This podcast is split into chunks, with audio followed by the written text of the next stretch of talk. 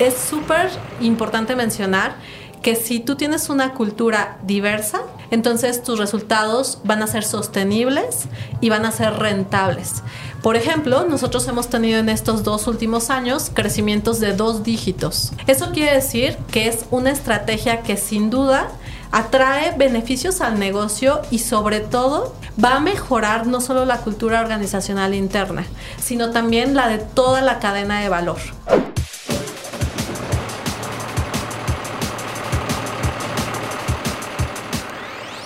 Bienvenidos a Ruta TIT, un espacio de conversación en el que platicaremos con los personajes más relevantes del autotransporte en México, para escuchar de viva voz sus puntos de vista sobre los hechos y eventos de mayor impacto para el sector. En cada emisión abordaremos un tema de gran interés para los empresarios transportistas y de logística, con la misión de acercarles información de primera mano para comprender la realidad del sector y apoyar en su profesionalización y crecimiento.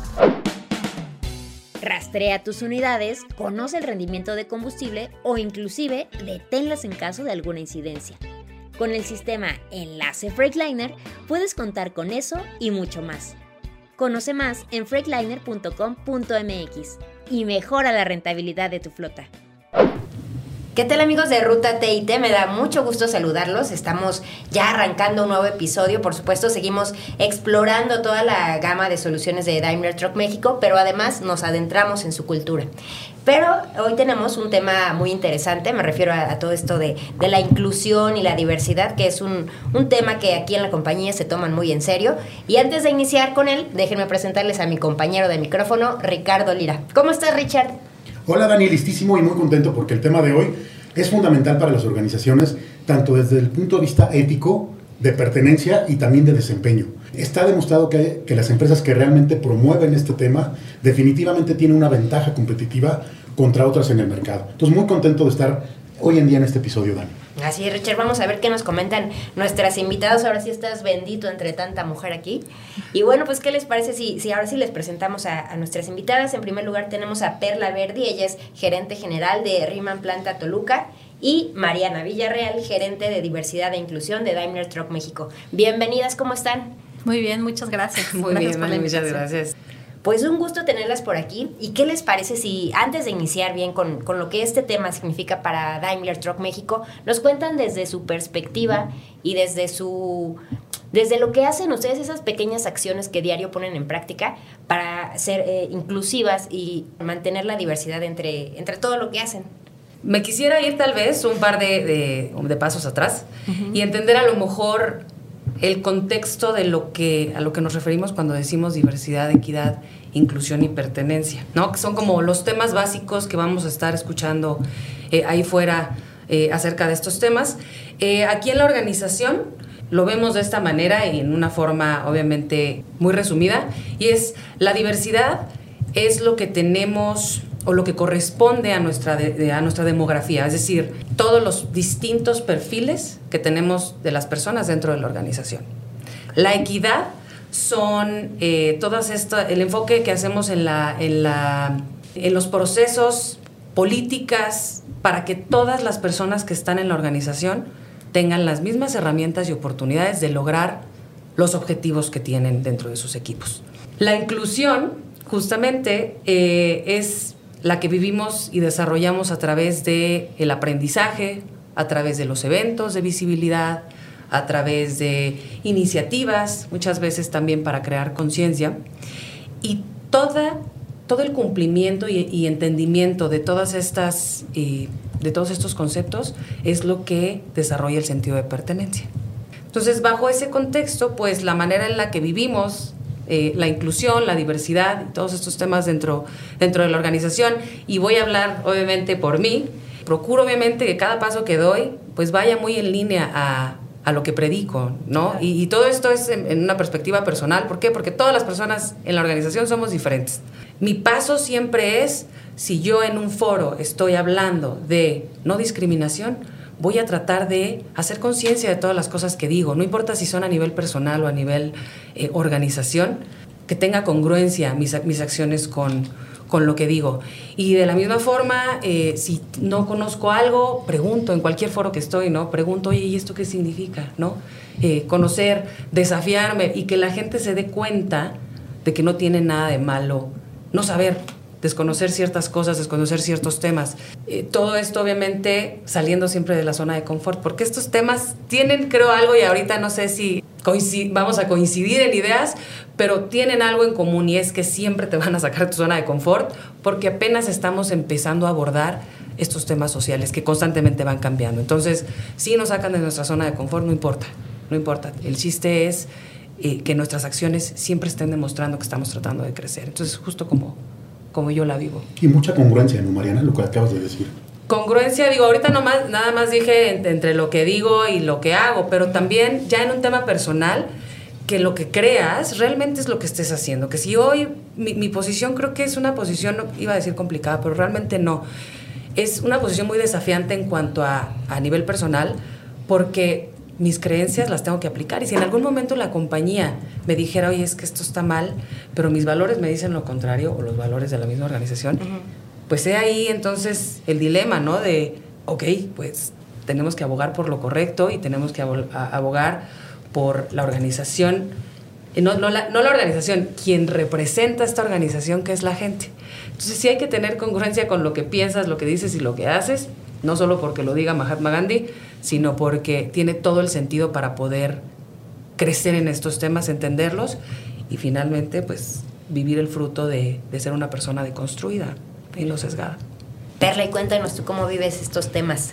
Pues yo lo vivo justo todos los días dándonos cuenta de que todos somos parte de un mismo sistema. Todos somos uno con nosotros, con la naturaleza dentro de una organización y justo el poder ver el valor de ser diferentes y diversos y justo poder construir sobre él y dar resultados tanto en la vida como en la parte profesional, valorando las diferencias, creo que nos hace mucho mejores y más grandes. Además, hace unos días tuvimos la oportunidad de visitar la planta de Riemann en Toluca y nos dimos cuenta de que realmente es algo que aplican en, en la cultura de la planta, ¿no? Absolutamente, es una pieza clave no solo de la cultura, sino también de la estrategia organizacional y del crecimiento de la planta. Sin duda, el poder tener la oportunidad de colaborar con personas súper diferentes nos hace mejores. Y justamente ya nos hablan de esta congruencia que hay que tener en todas nuestras acciones. Pero desde Daimler Truck México, ¿cómo se viven estos temas de diversidad e inclusión? Mariana, cuéntanos tú. Bueno, desde mi perspectiva, y digo, yo llevo muy poquito en la organización, realmente, un poquito más de un año. Sin embargo, los cambios de verdad se han notado muchísimo en, en, por ejemplo, anteriormente al llegar, pues empiezas a, empiezas a hacer como un diagnóstico, ¿no? De hasta dónde puede llegar una conversación de ciertos temas sin que se pare por desconocimiento o por algún sesgo o por, no sé, cualquier cosa que no haga sentir cómoda a, a las personas, al liderazgo, etcétera. Y anteriormente, pues sí, era, era complicado poder llevar una, una conversación sin miedo acerca de ciertos temas, mayormente de grupos subrepresentados, de que, que, normalmente no veíamos, este, y me refiero, por ejemplo, personas con discapacidad, personas de la comunidad trans, que no se ven con abundancia en los centros de trabajo, al menos en todos los lugares, menos en Toluca. Ahora sí que Toluca eh, es, otro, es otro caso, ¿no? Pero anteriormente cuando, cuando teníamos estas conversaciones había mucho desconocimiento y mucho miedo a abordar los temas de, grupos subrepresentados en particular. Y hoy acabamos de tener nuestra semana de diversidad, equidad, inclusión y pertenencia y los diálogos, desde mi perspectiva, al inicio los pensaba un poco disruptivos. Bueno, vamos a hablar de eso que normalmente no hablamos, pero para que lo vayamos asimilando. Y creo que ahora las conversaciones ya son diferentes. Ahora ya las conversaciones son de, órale, claro, ¿en qué puedo ayudar? ¿No? Ya aprendí a hacer esto y esto, ya aprendí de sesgos inconscientes, ya aprendí a identificarlos. ¿Qué puedo hacer? ¿Cómo puedo aportar a la, a la estrategia de diversidad y inclusión? Realmente, como lo he vivido, ha sido muy satisfactorio eh, entendiendo que obviamente, por lo que mencionábamos antes, ¿no? Es un sector, estamos en un sector un poco complicado de penetrar en cuestiones de, eh, de inclusión por, por la masa, uno, si el volumen es bastante grande, entonces llegar primero a todas las personas es nuestro primer reto. Y el segundo es, bueno, pues también en, un tema cultural, México tiene ciertas, como ciertas predisposiciones, por así decirlas, acerca de la sociedad. Y entonces, ¿cómo vas rompiendo de manera positiva, cómo vas deconstruyendo estas ideas? Creo que ha sido muy veloz en lo que yo he estado en, esta, en, en, el tiempo que llevo en esta organización. Y de lo que me cuentan, también cuando se empezaron a abordar estos temas en México, ¿no? También me decían, no, es que hace bien poquitos años, bueno, impensable, ¿no? Y ahorita que ya la gente está abierta, el liderazgo está súper on board, está súper este, involucrado, digo, y prueba de eso es que también Perla es, un súper ejemplo, cómo llevan estos temas no solo al nivel que deben de estar, sino allá, como no, allá, o sea, tenemos que, que ir avanzando rápido porque tenemos deudas históricas brutales de años, ¿no? Entonces hay que meterle, si no nos quedamos en el mismo lugar. Y creo que eso es como se está viviendo actualmente en la organización. Perla, y en tu caso, Mariana ya ponía a, la planta que diriges como referente. Cuéntanos cómo se vive ahí la inclusión y, este tema de diversidad también. Pues es muy, es muy interesante darnos cuenta que ahora se vive, se vive de una manera muy natural.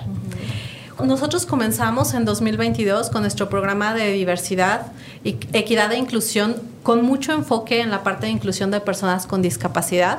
Comenzamos solamente con cuatro personas con discapacidad motriz y fue un proceso de aprendizaje muy interesante. Comenzamos justo identificando o pensando que la discapacidad motriz era la más fácil de incluir. Entonces, bueno, pues aprendimos muchísimo, hicimos muchos esfuerzos en tema de hacer los cambios, los cambios razonables para que ellos se sintieran cómodos trabajando aquí. Pero bueno, pues en un año hemos aprendido bastante. También nos hemos acompañado de compañías que ya tienen alto número y bueno, pues ese es uno de los tips que podría dar. Siempre el acompañamiento de casos de éxito es muy interesante y muy importante. Y bueno, pues ahora me da muchísimo gusto decir, y bueno, ustedes lo pudieron vivir durante la visita, la cultura es absolutamente natural. Nosotros nos basamos en los, cuatro, en los cuatro valores de Daimler, que son pasión, respeto, integridad y disciplina. Y durante casi un año, reforzando muchísimo los valores y los elementos culturales de Planta Toluca, nos han dado como resultado el tener un lugar seguro. Un lugar seguro, como bien lo mencionaba Mariana, para que cualquier persona, sin importar su condición, sin importar su grupo, o su subgrupo vulnerable, entonces pueda tener un lugar en donde demostrar su potencial y donde desarrollar su talento. Entonces es increíble el poder ver que ahora no hay distinciones, que todos colaboramos con todos de una manera muy interesante, pero también muy nutritiva, porque los puntos de vista con las historias se nutren y esto hace que entonces podamos tener iniciativas y proyectos mucho más exitosos porque son integrales. ¿Por qué no nos platicas, Perla, por favor, de Inclusión en Acción, por favor? Inclusión en Acción es un proyecto que nació en 2023 con un objetivo muy importante y es poder ser la primera planta del grupo Daimler en Norteamérica en poder contar con 10% de personas con discapacidad dentro de la línea de producción directamente. Entonces, justo con el aprendizaje que habíamos tenido de 2022, nos fijamos este objetivo en 2023. E Inclusión en Acción se basó en tener a personas de todas las discapacidades, desde discapacidad motriz, discapacidad auditiva, discapacidad intelectual, discapacidad psicosocial y discapacidad visual, para que pudiéramos vivir la experiencia de la diversidad y realmente estar en un entorno inclusivo. Y bueno, pues hemos aprendido acerca de cultura, ya lo mencionaba yo, basados en valores. Hemos tenido ya un aprendizaje de cerca de un año y hemos tenido también mucha ayuda de nuestra comunidad. Planta Toluca vivimos en un sentido de comunidad con toda la población. Es decir, a Planta Toluca no solo la conformamos las 400 personas que estamos directamente elaborando ahí, la conformamos todos nosotros más nuestras familias. Eso quiere decir que tenemos un alcance de cerca de 1.500 personas. Y justo con el apoyo de esta comunidad hemos hecho la atracción del talento con discapacidad. Y hemos abierto las puertas para que otras compañías también aprendan de nosotros y puedan vivir nuestra cultura. Eh, permítame compartirle con toda la audiencia, eh, Perla, en aquella ocasión que nos invitaron a la, a la planta. La verdad es que platicar con Blanca, una de las personas que forman parte de este de este, de este programa, importante programa, y que me expresara que es el primer trabajo al cual pueda acceder. La verdad es que el impacto, el impacto para mí, el impacto para ustedes, el impacto para ella es, es gigante, ¿no? Para mí ha cambiado mi manera, mi perspectiva, ¿no? De, de ver de verdad el tema de diversidad e inclusión. Entonces, la va muchas felicidades.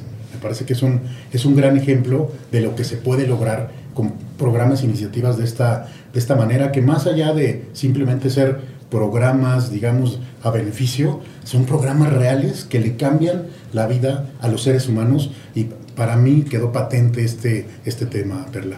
Absolutamente, Ricardo. Y justo como tú me lo mencionas, en esta perspectiva de cambiar vidas, no solo cambiamos las vidas de las personas que tienen como bien lo mencionas, la primera experiencia profesional dentro de una compañía con los mismos derechos y las mismas oportunidades que cualquier otra persona. Cambiamos la vida de toda la comunidad, porque justo, por ejemplo, los supervisores, los team leaders que comparten con sus familias y que hacemos de esto una sociedad más inclusiva, es lo que verdaderamente agrega, agrega valor. Por ejemplo, las personas con discapacidad auditiva o cualquier persona con discapacidad viven en este mundo sin estar adaptado para que ellas vivan. Tienen hijos, tienen trabajos, tienen familias y lo hacen de manera normal. Muchas veces el sesgo es por parte de la industria o de nosotros que no abrimos las puertas y no naturalizamos estas diferencias. Entonces, en realidad, las vidas que estamos cambiando son las de todos en nuestra comunidad de Planta Toluca. Y justo queremos seguirlo maximizando, haciendo más, más acciones con las familias de nuestros colaboradores y no solo impactando a estas 35 familias. Y tomando esto como ejemplo, y Mariana hace un momento también comentabas, ¿no? Has visto un cambio en estos últimos 12 meses. Eh, cuéntenos tomando un poquito esto como base, ya la importancia de cara a la organización de entrarle con toda la responsabilidad a este tipo de temas, Mariana.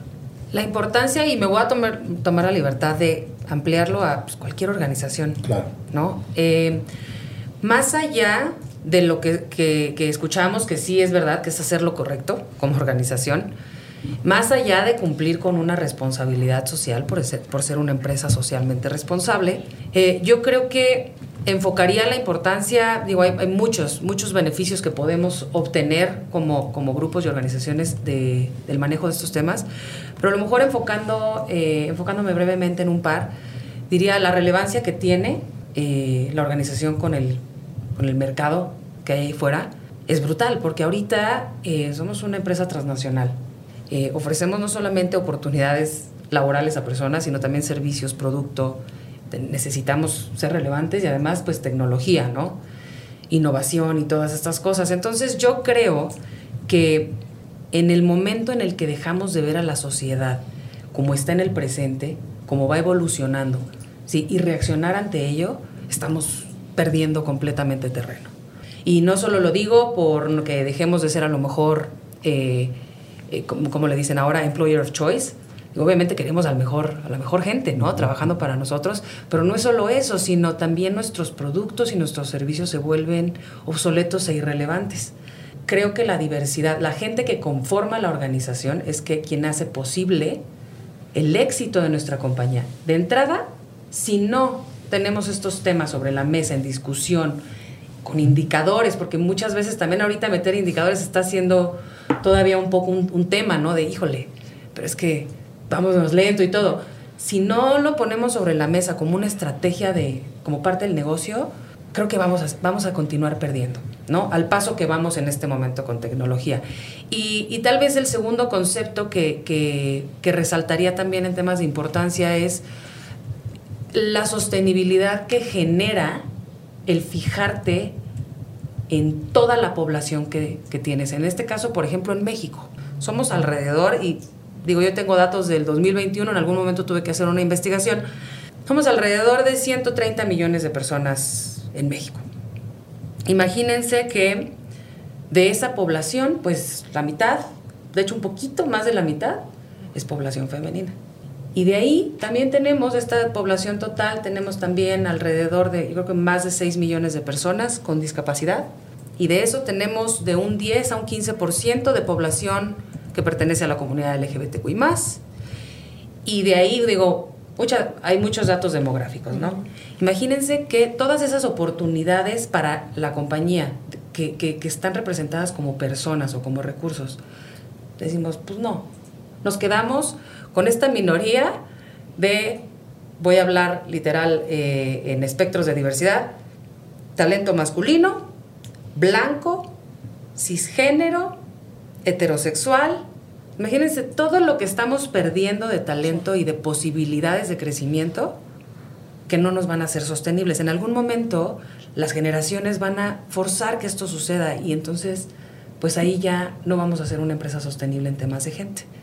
Entonces, claro, cuando ves talento dices, oye, pues si para estas posiciones puedo tener talento eh, con tal y cual eh, criterios o perfiles, ok, llenémoslo, porque, porque ahí está la gente con discapacidad, porque ahí está la, la, gente que, eh, que, pertenece a la comunidad LGBTQI, ahí están las mujeres esperando la oportunidad, pueden hacer el trabajo perfectamente bien y, y no, lo, no lo ve, no se ve. Entonces es bien importante en temas de sostenibilidad de la, de la compañía.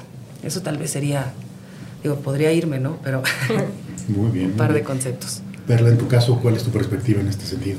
Totalmente de acuerdo con lo que menciona Mariana y algo súper importante es, nosotros contratamos a las personas por su potencial y por sus competencias profesionales, no por ser parte de una minoría. Es decir, es súper importante que debemos de tener campañas enfocadas a estas eh, poblaciones vulnerables, sí, para poder atraer de manera proactiva. Pero algo muy importante es, por ejemplo, nosotros en Planta Toluca tenemos 33% de mujeres.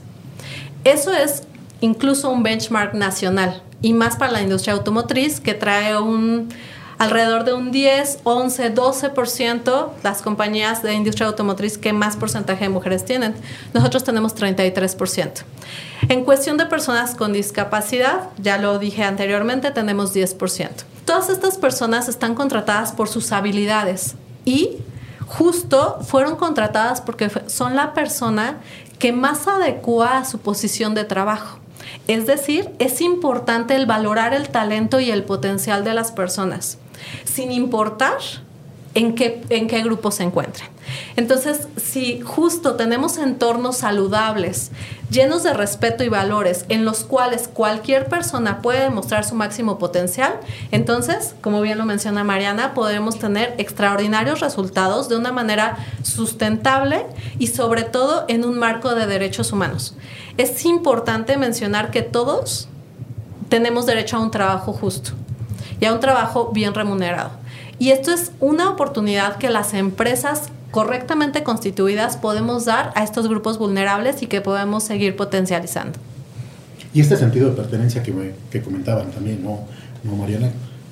Yo he visto que en las comunidades, ¿no? en las empresas donde se promueve todo esto que ustedes hacen, al final del día genera un sentido de pertenencia también de manera muy importante.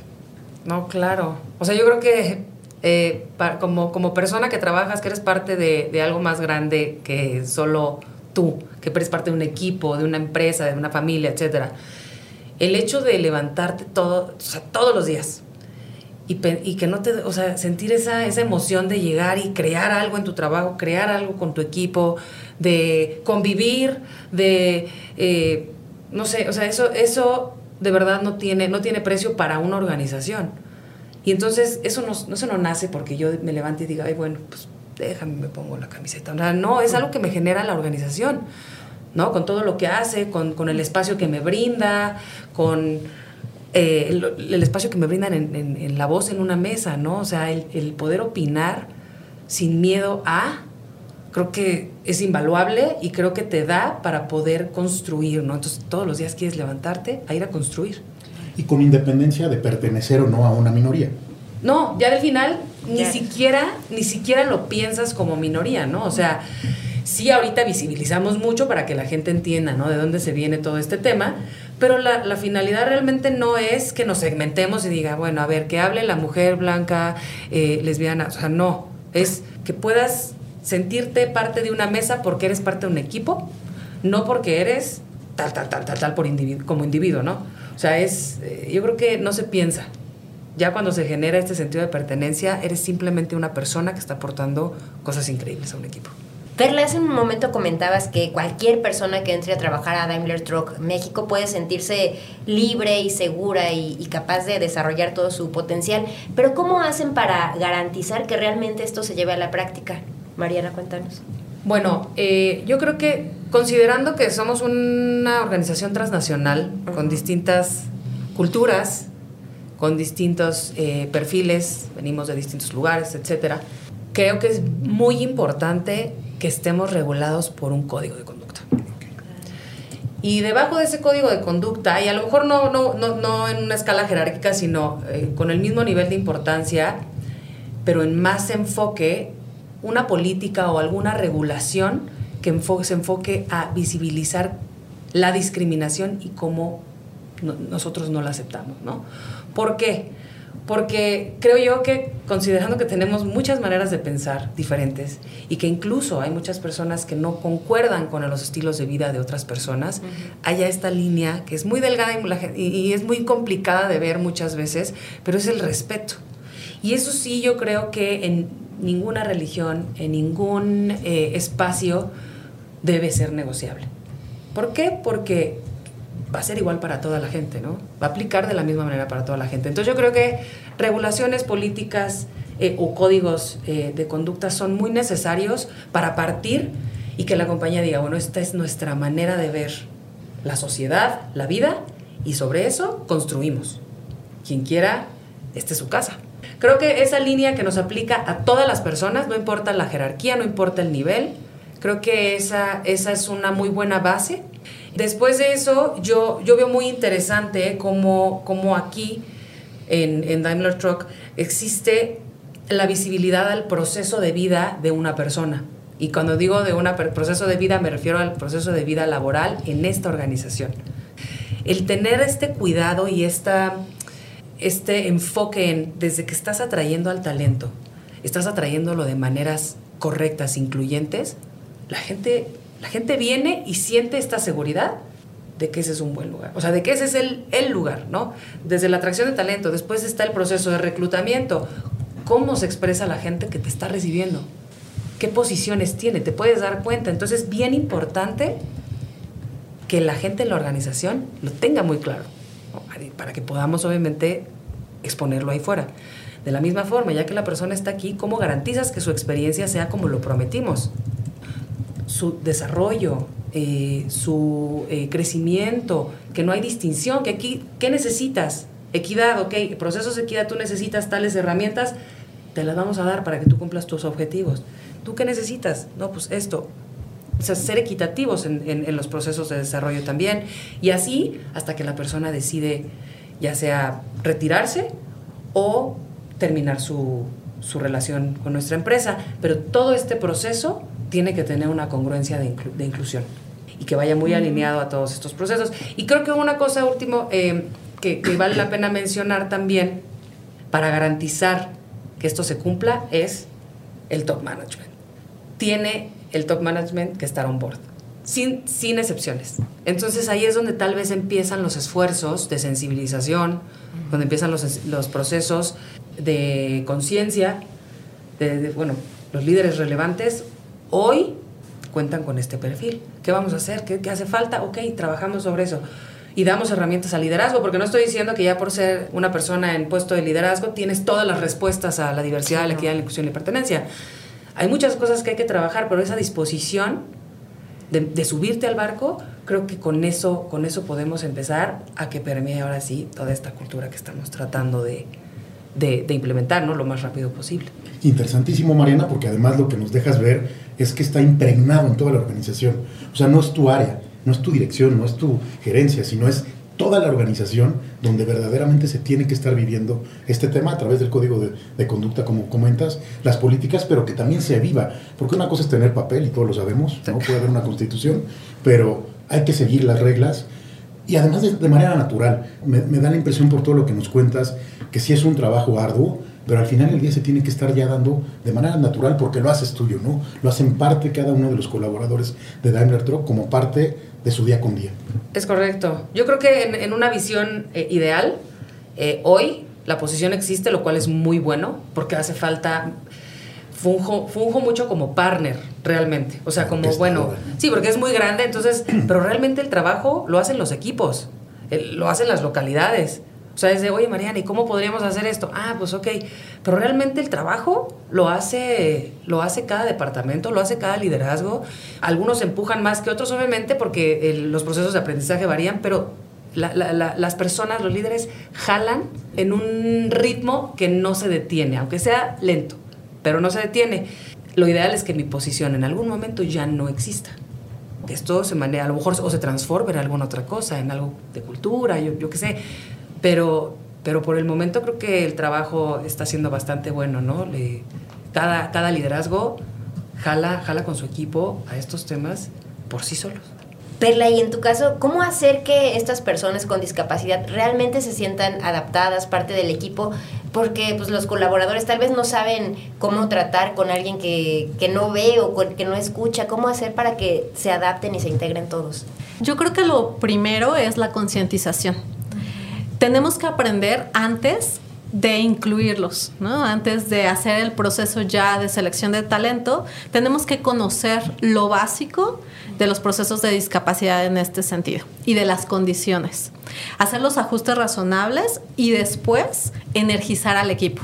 Es decir, algo muy importante que sucedió en la implementación de inclusión en acción fue que toda la gente esperaba con ansias y con mucha emoción que las personas con discapacidad se unieran al equipo.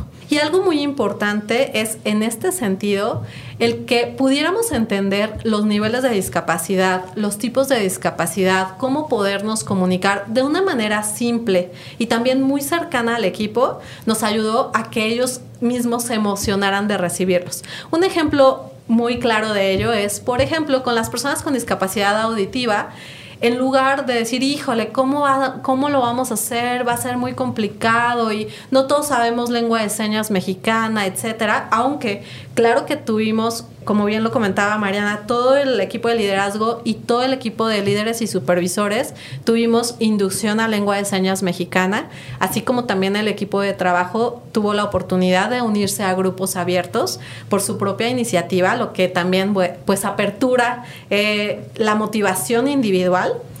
Algo que hicimos fue hacer ejemplos muy simples y decir, ok, si en lugar de estar conviviendo con una persona con discapacidad auditiva, viniera colaboradores japoneses, ¿cómo te comunicarías?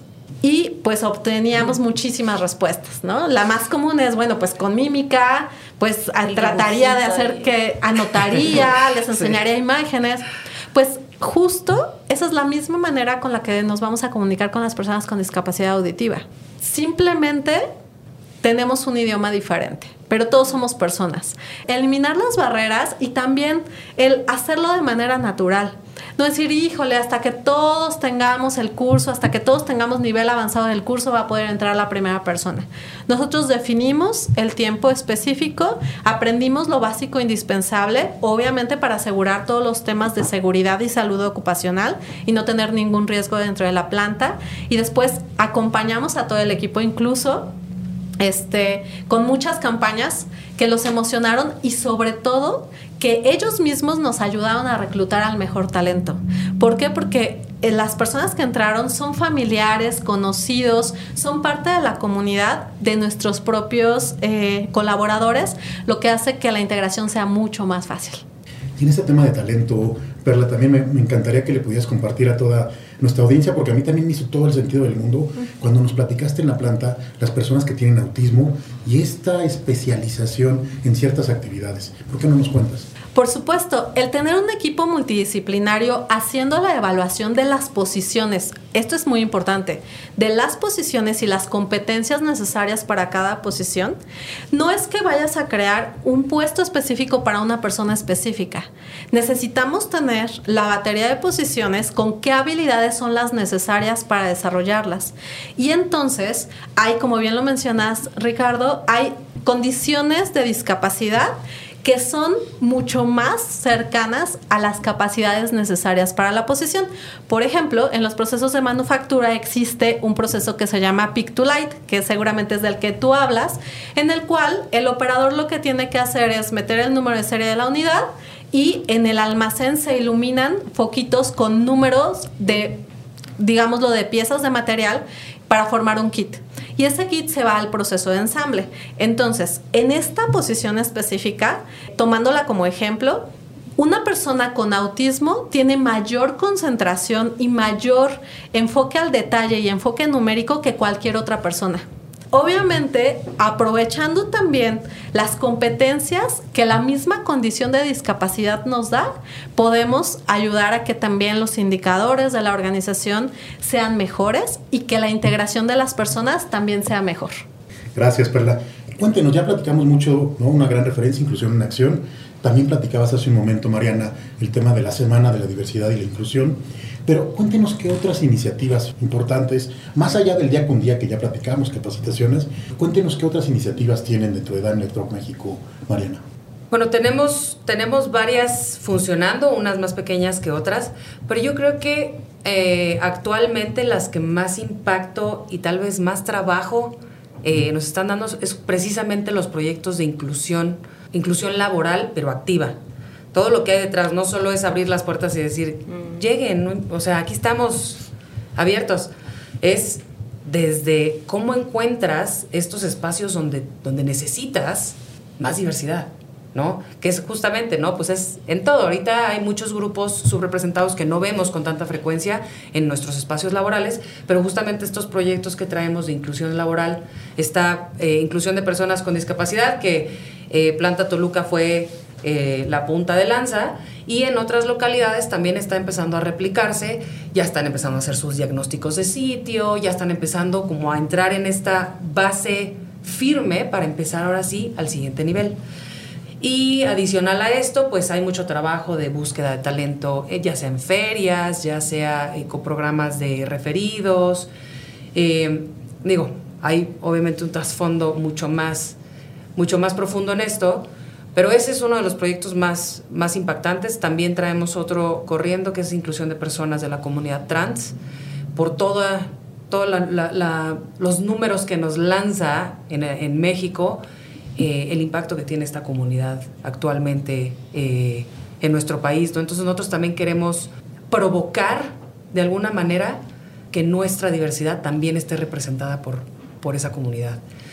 Esos son los dos más fuertes que traemos, en los cuales eh, sí nos hemos salido de nuestra zona de confort más de una vez. Estamos, obviamente, son programas que traen capacitación de, por medio, eh, capacitación al liderazgo también en este, en este sentido, así como eh, alguna otra, algunas otras iniciativas que vale la pena mencionar.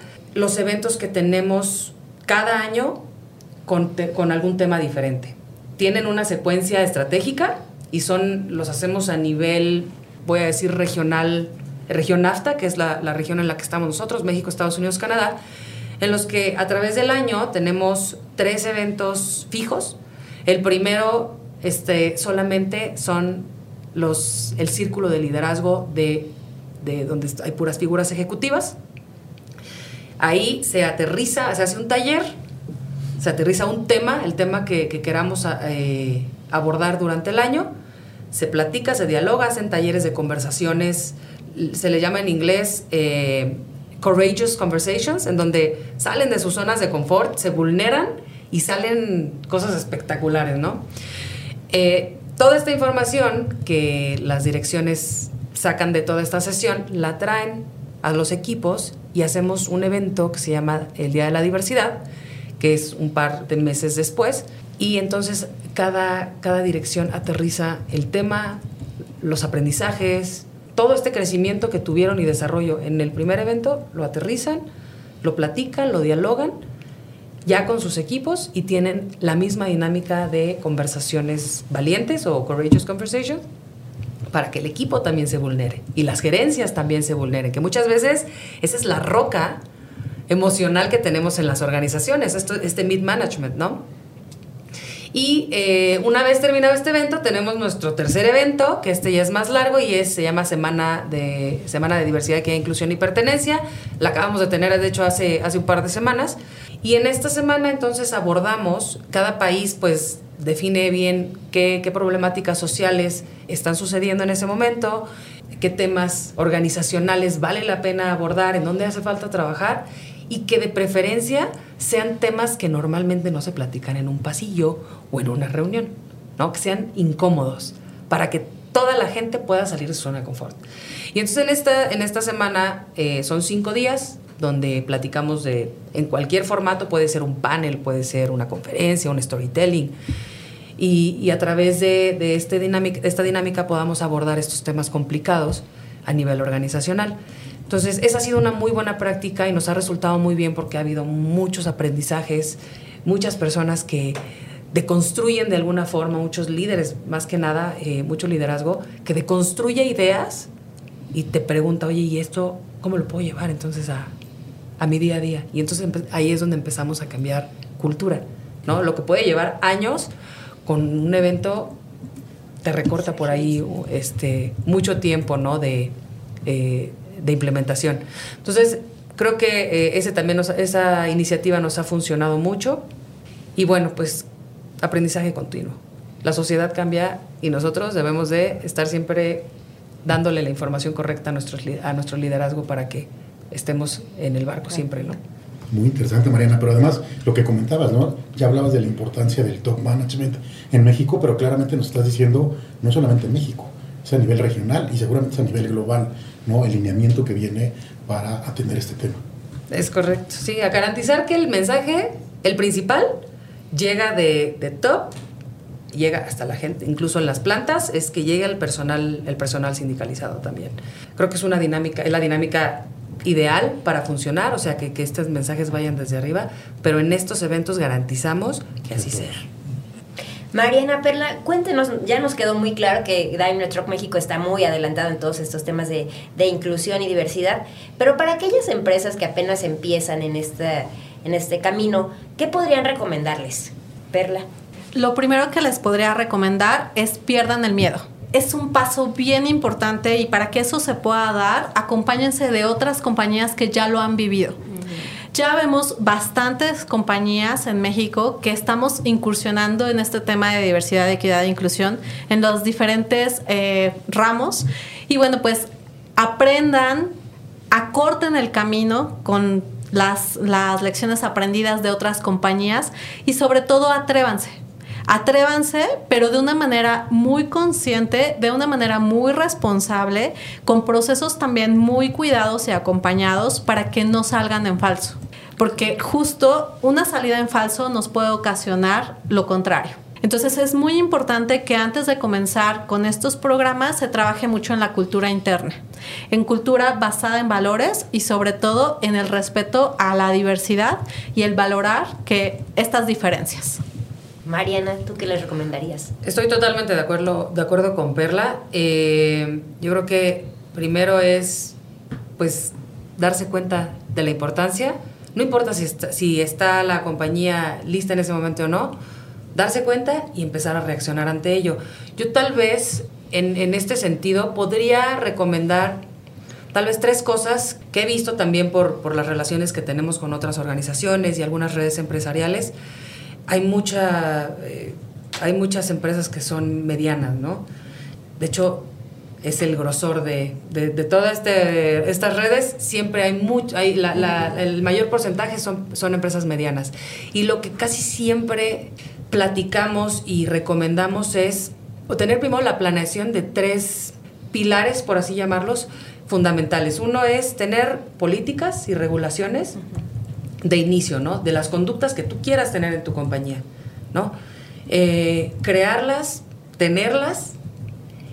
El segundo pilar sería que se gestione el tema de diversidad e inclusión a través de un comité de no puede ser una persona, tiene que haber un equipo multidisciplinario, diverso, que, tome estas decisiones, ¿no? Que, que, ponga estas iniciativas sobre la mesa. Entonces, tener un comité, no necesita ser un supercomité, simplemente a las áreas correspondientes, tenerlas involucradas en la toma de decisiones y en la creación de estrategia para que puedan implementar, ya sea, no sé, beneficios, capacitación, desarrollo enfocado en estos temas y que entonces empiecen a mover la cultura. Y, eh, y el tercer pilar sería el tema de cómo, vas a, cómo vas a expresar estas acciones al exterior. no quedártela solo para ti. Buscar estar en el foco, buscar participar en eventos, en ferias, y empezar a, demostrarlo en tu estrategia, pero a nivel, en un tema público. Porque entonces, si no, no habría congruencia, ¿no? Entonces, de entrada, digo, la congruencia esa va desde el inicio. Pero creo que el hecho de que redes sociales es algo muy sencillo. En redes sociales, por decir, estamos llevando a cabo nuestra iniciativa de tal. Y entonces ya la gente y las personas dentro de la organización empiezan a sentir ese, ese a desarrollar ese sentido de pertenencia de, órale, mi empresa no solo es interna, o sea, ya lo está también manejando al, exterior. Creo que esos tres pilares obviamente andando muchísimo en, en la estrategia de cada uno, pero yo creo que al, acciones pequeñas, no importa, dentro de esos tres pilares creo que es una muy buena manera de, comenzar, no importa el tamaño de la organización.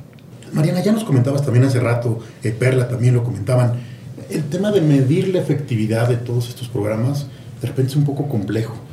Pero también nos comentaste en un momento, Mariana, que en estos 12 meses has visto un cambio. ¿no? Tal vez no lo has logrado medir, o no sé si ya lo mediste, pero ya, ya ves el cambio. ¿Por qué no nos cuentas un poco cómo poder medir la efectividad de este tipo de programas?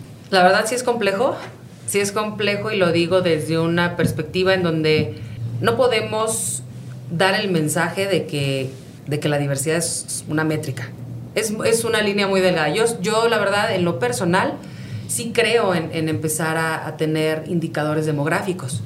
Y no para decir tú estás bien, tú estás mal, sino para empezar a entender cómo nos estamos moviendo en nuestro mercado interno y cuánto nos falta para llegar a equiparar el externo. Si, digo, una métrica muy este, por encima es si somos eh, un poco más del 50% de población femenina ahí fuera, pues ¿por qué el mercado interno es tan, sería tan bajo, ¿no?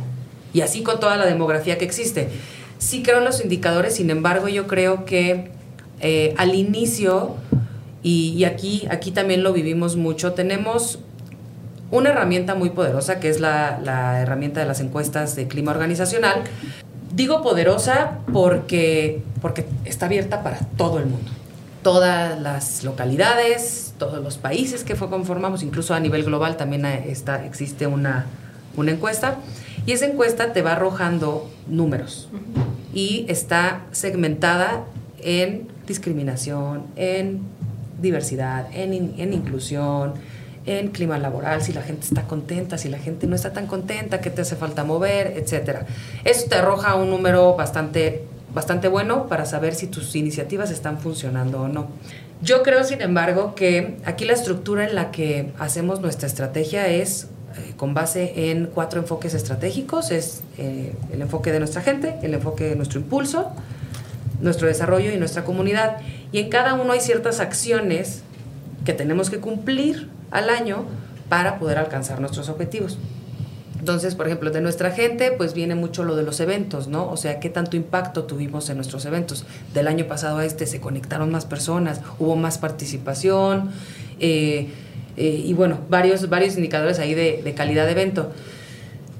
Eso durante todos los, los, eventos que tengamos durante el año. Después, en nuestro impulso es esta relación o esta comunicación que existe entre las distintas unidades de negocio. Ya saben, aquí pues es, grande. El, el, Daimler Truck pues tiene más de 10 mil personas este, trabajando para la marca. Entonces, o para el grupo, perdón. ¿Cómo gestionas o cómo te das cuenta que tu mensaje como la gerencia de diversidad, equidad, inclusión y pertenencia, está llegando a todos estos espacios. Mides tu comunicación y tu interacción con cada una de las células, cada una de las localidades que, implementa y si hace, hace, falta hacer ajustes, pues vas ajustando. Eh, esa parte también la consideramos crucial dentro de, no tanto como indicador, no tanto como medición, pero sí como calibrador para que todo el resto funcione. ¿no? Si no funciona una, nos damos cuenta que estamos fallando en otra. Eh, en la parte de nuestro desarrollo va todo el tema de aprendizaje. Ahí sí estamos implementando horas de aprendizaje y no para forzar que la gente se capacite a fuerza en estos temas, sino para cerciorarnos que la gente está preparada para subir al siguiente nivel. Ahora ya hay em, entrenamientos normativos, eh, ya tenemos entrenamientos normativos para todas las capas organizacionales o todos los niveles organizacionales dentro de México desde personas que están en, en, las localidades hasta nuestros puestos de liderazgo, ¿no? Ya existen estas capacitaciones, se lleva un track, ahí sí es, es meramente de cumplimiento o no cumplimiento. En la parte de aprendizaje, desarrollo y todo, eh, el, del tema de horas lo estamos considerando mucho. Hay, un, hay programas también que estamos desarrollando. Este año tuvimos un piloto de, eh, de los Champions de Diversidad, Equidad, Inclusión y Pertenencia y al final veremos qué nos hizo falta, ¿no? O sea, en una encuesta, ver qué hizo falta para, para mejorar este programa y así el siguiente año implementarlo de una mejor manera. Y en la parte de nuestra comunidad, yo creo que ese es el, eh, uno de los pilares o los enfoques estratégicos que más, al menos a mi posición, le ayuda porque es la parte de certificaciones. Entonces, queremos, aunque, o sea, sin miedo al éxito o sin miedo al fracaso, saber cómo estamos actualmente en nuestras prácticas. Aplicamos a ciertas certificaciones en las localidades del Estado de México, tienen ciertos distintivos y pues le entras a, tener que cumplir con requisitos para que tu organización sea relevante. Si no es relevante, pues no te lo dan y tendrás que trabajar el siguiente año en lo que te haya hecho falta. Eso es una medición que realmente sí nos ha ayudado porque estamos ya con algunas certificaciones por ahí, ya queremos tener una en cada espectro de diversidad Actualmente todavía no cubrimos todos nuestros espectros actuales, pero bueno, ¿qué nos hace falta? Ah, esto, ok, trabajemos con la estrategia sobre esto y nos da muy buena visibilidad de, de las deficiencias tal vez, o no deficiencias, sino como todavía estas áreas donde nos hace falta poner más esfuerzos. Y Perla, como punto de lanza, ¿no? que ya llevas cierta madurez, ¿cómo has implementado el tema de, de indicadores para ir viendo que esto va avanzando? Algo muy importante para nosotros ha sido el no dividir indicadores, sino realmente utilizar los mismos indicadores de desempeño para la planta para ir demostrando el extraordinario desempeño que se ha tenido con estas acciones de diversidad, equidad e inclusión. Un ejemplo claro de estos indicadores son comenzando por la rotación del personal. Eh, comenzando por este y generando este sentido de pertenencia que lo que hace es obviamente tener ahorros económicos por no perder personas y el costo que, que conlleva la capacitación de personal nuevo, por ejemplo. Por otro lado, también algo muy interesante es el incremento de la productividad, la reducción, por ejemplo, de medidas disciplinarias porque al tener una cultura mucho más diversa y con mayor respeto, obviamente hay menos incidencias en cuestión de disciplina. Y por supuesto, lo más importante es, es súper importante mencionar que si tú tienes una cultura diversa, entonces tus resultados van a ser sostenibles y van a ser rentables. Por ejemplo, nosotros hemos tenido en estos dos últimos años crecimientos de dos dígitos cada año. Eso quiere decir que es una estrategia que sin duda atrae beneficios al negocio y sobre todo va a mejorar no solo la cultura organizacional interna, sino también la de toda la cadena de valor. Y esto nos ayuda a que no solo la planta, el Estado, el municipio, la compañía, sino este país sea un país mejor. Entonces, sin duda hay muchos indicadores y sobre todo yo recomendaría hacer medición de indicadores de negocio directos para que entonces los empresarios que nos están escuchando se animen a invertir en temas de diversidad, equidad e inclusión, porque sin duda es una extraordinaria inversión. Mariana Perla, ¿podrían comentarnos algunas de las acciones que estarán implementando en los próximos 12 meses para seguir impulsando todos estos temas? Pues más que implementar, creo que estamos en una, en una fase, y hablo de manera obviamente más global, no por localidad, obviamente eh, en algunas localidades aplicará, en algunos departamentos aplicará, pero en, un, en, un, tema central lo que estamos tratando es de continuar con los esfuerzos que se están haciendo actualmente, los proyectos de inclusión laboral, por ejemplo. Son tan robustos que hasta que no veamos que ya andamos aquí rondando personas con, con, demografía, perdón, con perfiles completamente diversos, hasta ese momento podemos decir, bueno, ¿qué sigue, no? Sobre eso entonces, eh, estos proyectos van a seguir por los próximos, por los próximos años. Eh, en temas de capacitación, de la misma forma, la capacitación yo creo que es uno de los de las iniciativas, si es que se llama de esa forma, que nunca se va a terminar. Cada año, y de verdad, ¿eh? cada año los temas sociales evolucionan tanto que hay que, incluso hasta yo no tengo que, ay, esto, esto ya cambió, o sea, esto ya ahora tiene una visión distinta, ¿no? Y entonces ahora es cambiar todo lo que tienes para acoplarte ahora a lo que la sociedad está marcando. porque es, esa es la evolución que, que queremos seguir, ¿no?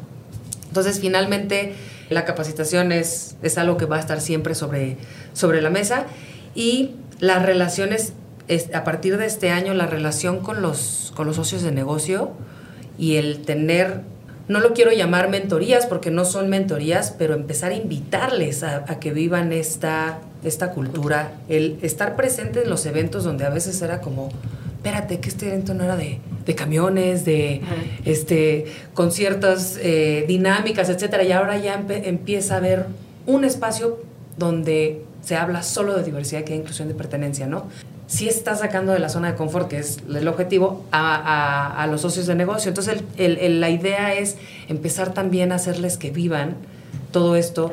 No quiero decir de una manera natural, porque realmente no, no, digo que no lo vivan de forma natural como lo viven ahorita, eh, simplemente que es con una perspectiva mucho más abierta, mucho menos sesgada, ¿no? Y con, una perspectiva mucho más amplia, ¿no? Eh, y además, pues que son, finalmente, son relaciones que tenemos muy estrechas, pues qué mejor que poder trabajar de la, de la mano y no, y no nada más por obligación o no nada más este, de lunes a viernes de de 8 a 5. ¿no? esto, esto creo que eh, va más allá y eso es, el mensaje también que queremos tener con, con todas las relaciones comerciales que tenemos ahí fuera. Que también les sirva, ¿no? Como buenas prácticas, como decías, para de referente, ¿no? No, por supuesto. O sea, al final, a final de cuentas, lo que nosotros, lo que desde acá podamos manejar y podamos apoyar, así como decían, ¿qué mensaje le podemos dar a las pymes? Ah, pues lo mismo, pero en, un, en, estas relaciones que tenemos tan cotidianamente con los socios de negocio, lo mejor, lo mejor siempre va a ser hacerles ver o, darles esta visión que tenemos de la gente para que también lo puedan aplicar en sus equipos. Y estemos siempre, obviamente, en coordinación, vamos a trabajar mucho mejor. Claro, y sus socios comerciales, llámense sus clientes, los transportistas, pero me quedo también pensando, Mariana, en toda la red de distribuidores, ¿no? que también tienen una fortaleza enorme, porque además es a nivel nacional. Ustedes tienen mucha fuerza, obviamente también a nivel nacional, con todos los equipos, corporativo, planta, pero sí, también todo esto se suma. La red de distribuidores es algo magnífico, ¿no? Por supuesto. Ya, de hecho, ya me, ya me ha tocado ver, incluso en, en, algunos foros, personas con discapacidad dando conferencias, en eventos de, en el Summit, por ejemplo, de Aftermarket pues ya se empieza a ver. Entonces, entre más empecemos a fomentarlo, entre más empecemos a manejarlo y, abordarlo, eh, más rápido vamos a lograr los objetivos. De verdad, más soluciones, más, y particularmente en el tema comercial. Claro. Pues para empezar a cerrar, de verdad muchísimas gracias por, por su tiempo, interesantísima la, la, plática, nos han dado una, una cátedra sobre este tema, pero no queremos cerrar sin que nos platiquen también esta parte de los resultados. Déjenme irme un poco a la parte económica, ¿no? Hay muchos empresarios que nos están escuchando que por supuesto estamos seguros que este tema les interesa mucho, pero si lo juntamos con la parte de rentabilidad, ya no lo adelantabas, verla estos crecimientos continuos año con año de doble dígito. Pero Mariana, en esa parte de, de, los resultados ya económicos también, ¿cuáles son, digamos, el impacto que tú ves que pueden tener este tipo de iniciativas eh, para Daimler Truck México?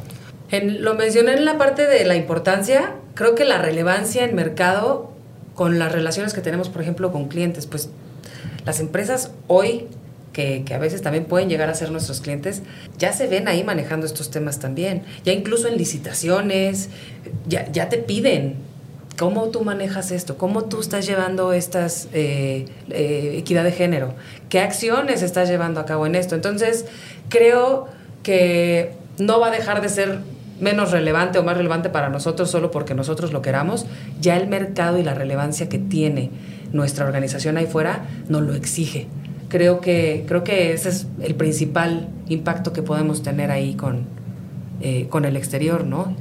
En temas de rentabilidad, como lo, como lo mencionaron. Perla, ¿algo que gustes complementar en ese sentido? Claro, yo creo que la rentabilidad está completamente asociada a qué tanto tienes como base de tu estrategia organizacional a la gente. En este sentido, los negocios más sustentables del presente y hacia el futuro son los negocios que como pilar de la estrategia de crecimiento del negocio tienen a la gente. Sin duda, esto es una inversión. Esto realmente hace que la sociedad en la que vivimos y la organización siga creciendo con la alineación del propósito de la vida de cada uno de los colaboradores y el propósito de la empresa. Entonces, como bien lo mencionaba Mariana, cada vez nuestra cadena de valor está más asociada a ser sustentable. Y realmente nuestros clientes, nuestros proveedores y todos aquellos empresarios que se sumen, sin duda, están haciendo lo correcto en el sentido de hacer un crecimiento sostenible para la compañía, pero también sustentable. Entonces, sin duda, es muy relevante que podamos aterrizarlo en crecimiento económico y que podamos aterrizarlo en números que siempre son positivos hacia la compañía. Es muy interesante. Yo les recomendaría que se atrevan a vivirlo, que pierdan el miedo y que sobre todo hagan lo correcto. Perla, Mariana, les agradecemos muchísimo por habernos acompañado y por eh, dejarnos entrar a toda esta cultura de Daimler Truck México que sabemos está muy avanzada y que seguramente servirá de referente para muchas otras empresas que nos están escuchando. No, pues a ustedes de verdad, que, que de verdad me da mucha emoción poder compartir estas prácticas que sin duda, digo, sin duda es, es lo correcto, pero más que eso van a impactar por ahí a más de, más de una o dos organizaciones eh, que, estén intentando también eh, eh, lograr, lograr manejar diversidad que hay inclusión dentro de sus, de, sus organizaciones. Perdón. Y como lo comentaba eh, Per ahorita, no, que no existe el miedo. Hagamos un paso enfrente, porque esto es lo correcto y si se falla, se aprende, pero no va a haber un retroceso en, en, ningún, en ningún aspecto. Entonces, pues muchas gracias por la invitación también. Muchas gracias por la invitación, muchas gracias por el espacio y bueno, pues me encantaría poder cerrar diciendo que está muy bien hablar de diversidad, equidad e inclusión, pero está mucho mejor vivirlo.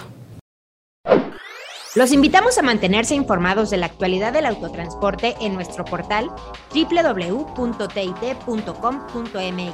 y en nuestras redes sociales.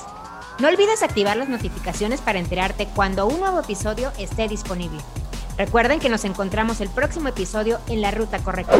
Por supuesto, en la ruta TIT.